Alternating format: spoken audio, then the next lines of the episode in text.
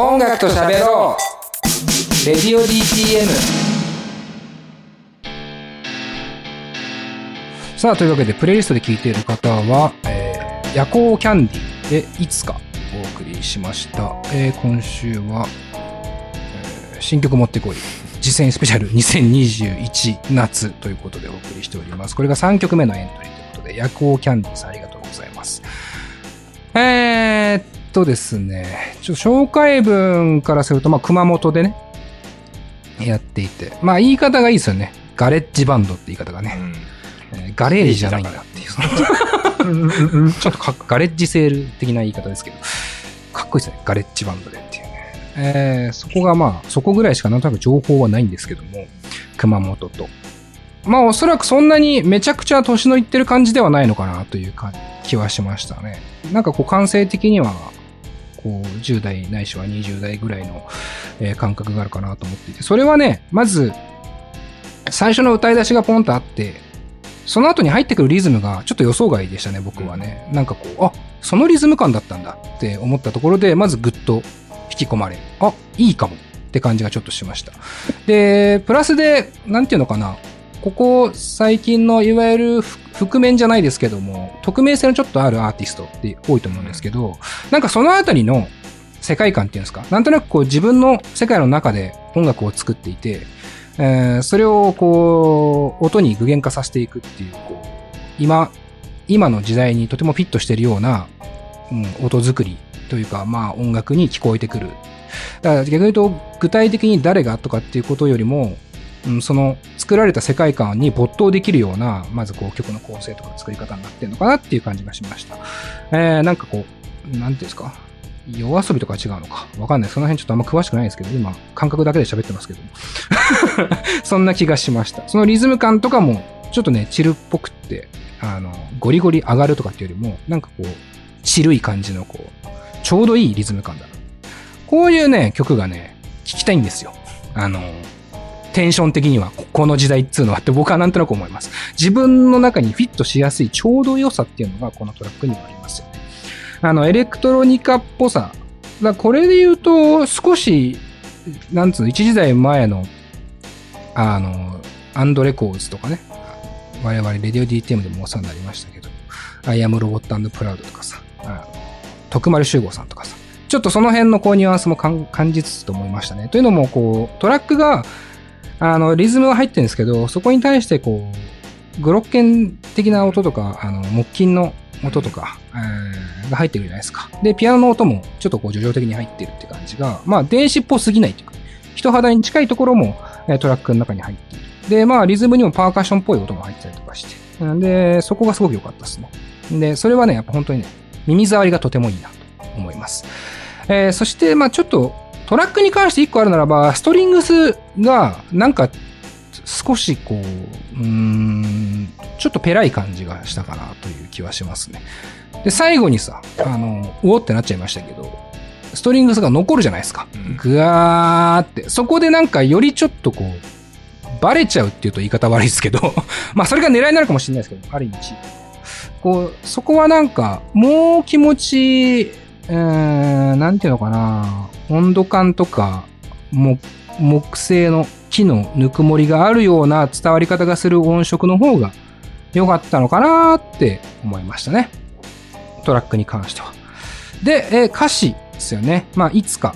えーこれまずね、歌詞に関しては、えーマーライオンのゴッホと花束、そして2曲目の、えー YX シリーのバタフライ。これはね、Spotify で聞くとね、歌詞が出てくるんですよ。で、この曲はね、歌詞が出てこなかったですね。で、この機能あるんだったらぜひ使ってほしいなと思いましたね、僕はね。まず歌詞を視認できるようにしてくれたらめっちゃ嬉しいのになっていうところがあって、だから歌詞をこう集中してもちろん聞くんですけど、なんでしょうか？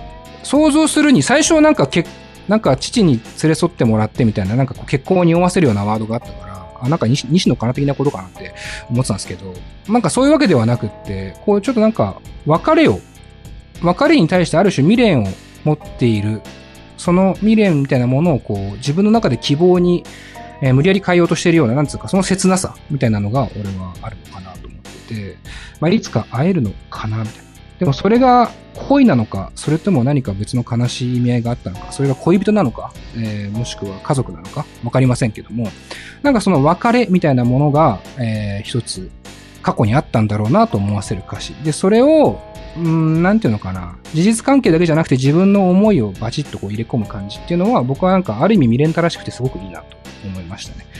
で、しかもね、この、なんていうんですか、状況、世界の状況がありますから、なんていうかこの人と会えないみたいな気持ちが僕らの中には共通であって、なんかそこともなんとなく重なっていく内容になってんのかなって思っていて、そこがね、表現としては僕は嫌いじゃないというか好きだなと思いましたね。えー、まあ、と、メロディーというか歌っすね。続いては。歌、すごくいいと思います。あの、歌声もすごくいいなと思います。結構あの、近しい距離感で録音してると思うんですけど、まあ、Spotify 上ではあの、デモってカッコデモって書いてあるから、まあなんか、本ちゃん録音じゃないですよみたいなことなのかもしれないですけど、結構なんていうのかな、マイクに近い感じの、だか結構耳に近い感じの撮り方していて、まあ彼女の、彼女多分女性だと思うんですけど、あの、歌声をなんか堪能するにはすごくいい録音だったような気がしますね。なんかちょっと憂いがあって、でもなんか緩いわけではなくって、こうそこに、うーん、うん、なんかこうキャラクターをしっかり感じるなと思いましたね。その歌声はまずとても良かったで。歌自体もめちゃくちゃいいなと思います。なんかこう強すぎず、抜きすぎず、しっかりと歌い上げてる感じがあって、それからそこに対してね、ハーモニーが乗ってくるんですそのハーモニーもね、非常に心地がいいですよね。まあ多分一人でやってるのかなと思いますけども、まあこの要はベッドルーム自分の部屋でやってる感じっていうのの、まあ世界観、そこにこう乗ってくる歌声とメロディーの良さ、このあたりはかなりバランス良くて、すごく良かったかなと思いますね。えー、苦言を呈すならば、もうはっきりと言えますね。ちょっと長いです。あの、曲が 6分以上あるんですけど、なんていうんですか、こう、歌詞の内容なんですけど、とも多分、干渉してくるというかなんですけど、もう気持ちコンパクトでも、この感情とか感覚みたいなのは、言い切れるんじゃないかなってちょっと思ったりもしましたね。だから少し長いって感じるのかな。これがも曲が長いって、曲が長い理由があると思うんですけど、例えばそこに展開を入れ込みたいとか、えー、まあ言葉をとにかく入れていく上でどうしても必要。まあこの夜行夜行キャンディーさんにとっては必要だったんだとは思うんですけど、まあリスナーの僕としては、まあもう少しコンパクトに言い切ってバシッと潔く終わった方がむしろ伝わるんじゃないかなみたいなところはちょっと思いましたね。少しもうちょっと聞きたかった寂しいなぐらいのところの方がこの曲的には合ってるのかなみたいなイメージだったかなと思いますね。まあ苦言という意味ではそのぐらいでしょうか。えー、全体的に僕すごくいいなと思いましたね。ちょっとな、なんか世代的に僕36ですけど、なんかちょっと懐かしさエレクトロニカみたいな話しましたけど、もありつつ、今の時代性も感じつつですごく、感触としてはすごく良かったですね。はい。以上。あざしょ。はい、えー、それでは、マンチュ何か感想はありましたか？私はこの曲の、その、物語というか、うん、お話、お話っていうか物語、ストーリーと、声、歌声がすごい好きで、いいなって思いました。うん、非常にハマる感じだったし、なんかあの、別れっていうのが一つのテーマじゃないけどなんかあったと思うんですけど、うん、別れた瞬間のこの悲しみとか、なんかこう、ズーンっていう気持ちから、少しちょっと距離があって、うんうん、時間的な距離があって、自分の中にその別れが馴染んでいったあたりの心情みたいなのが、うん、なんかこう、30過ぎぐらいの、30半ばぐらいの自分となんかこう、すごい馴染み、馴染むな、みたいな。うんうんうん、で、さらに、ちょっとその未来を想像させるあたりが、その時間軸、うん、時間の経過がこう感じられるのが、すごい憎い演出だなと思って、うん、えー、好きでいいなと思いました。なるほどね。はい、以上です。確かに、うん、あの、あれかもね。結構こう経験を重ねてる人の可能性はありますね。僕10代、20代って勝手に想像してましたけど。いや、なんかそこがわかんない。声の感じからすると、だいぶ若いような気するんだけど、ねうんうん確かに結構ね、あの経験重ねている可能性のある、なんつうかな、時のまさにね、時間感覚を感じさせる歌詞でしたね。うんうん。じゃあ、岩橋くん、どうですか、なんか、確かにその最初、6分って見たとき、おおって思ったんですけど、うん。あの、なんていうんですかね、その、同じ、て展開っていうんですかね。でも、うんうんその、音が増えてたりとか、はい。アレンジがあったので、なんか、最後まで聴けたのと、うん。あとすごいいい曲だなって思います。うん。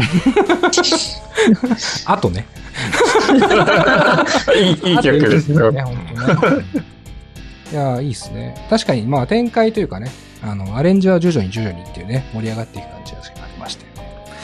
ありがとうございます。えー、じゃあ、金子さん、最後が。はい。最後、最後に。はい。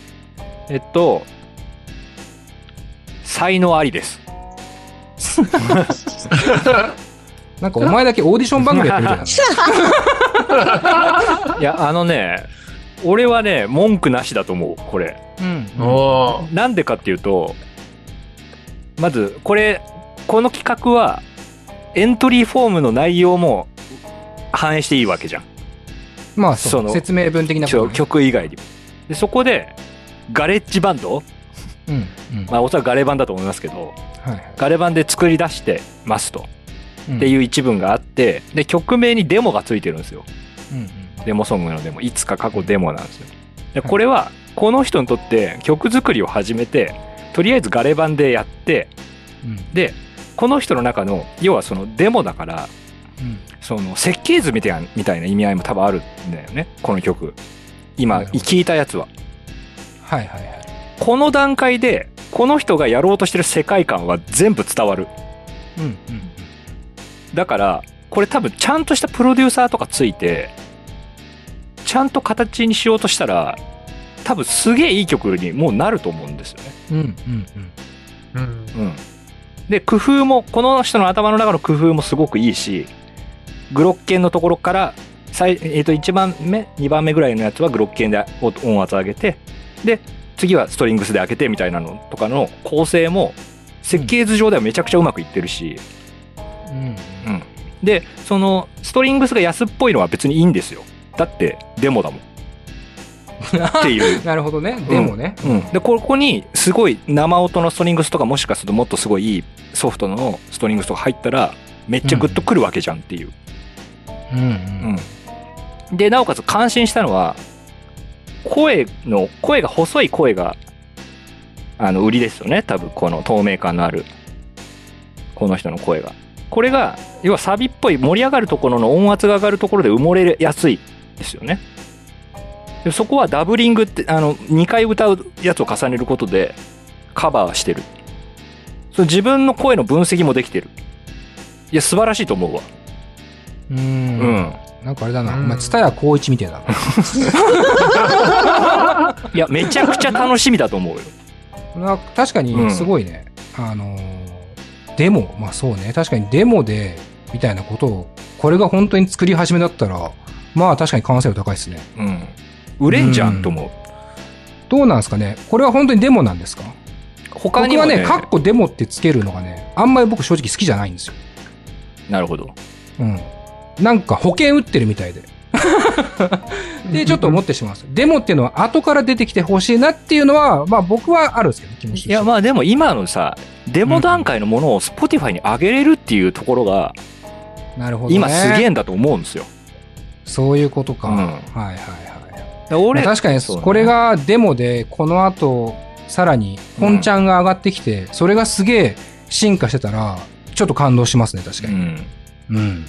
まあ、今後にもだから期待感が持てるっていう感じですよね。そうね。はね。強いて言うんだったら、名前ぐらいじゃない？夜行キャンディうん。ー、うんこれが夜行キャンディーっていうキーワードで聞き出して、この声なの俺意外だし、ああなるほどだからいい意味もあると思うけど、もうちょっと寄り添う形もある気もするし、はいはいはい。名前ね。名前。うん。うん。なるほどな。うんいやーなんかちょっとこう、体制するといいですね、逆にね。うんここまで、デモでここまで仕上げてるのであれば。ううんん。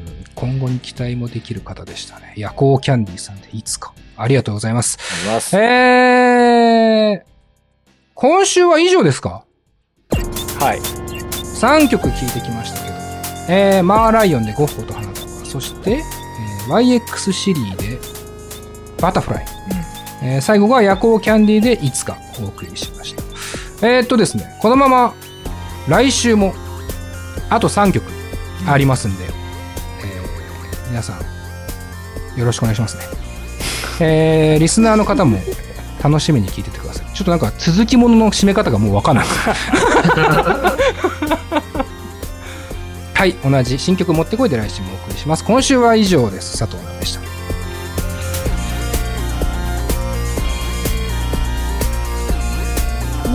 は「レディオ DTM」の制作でお送りしました。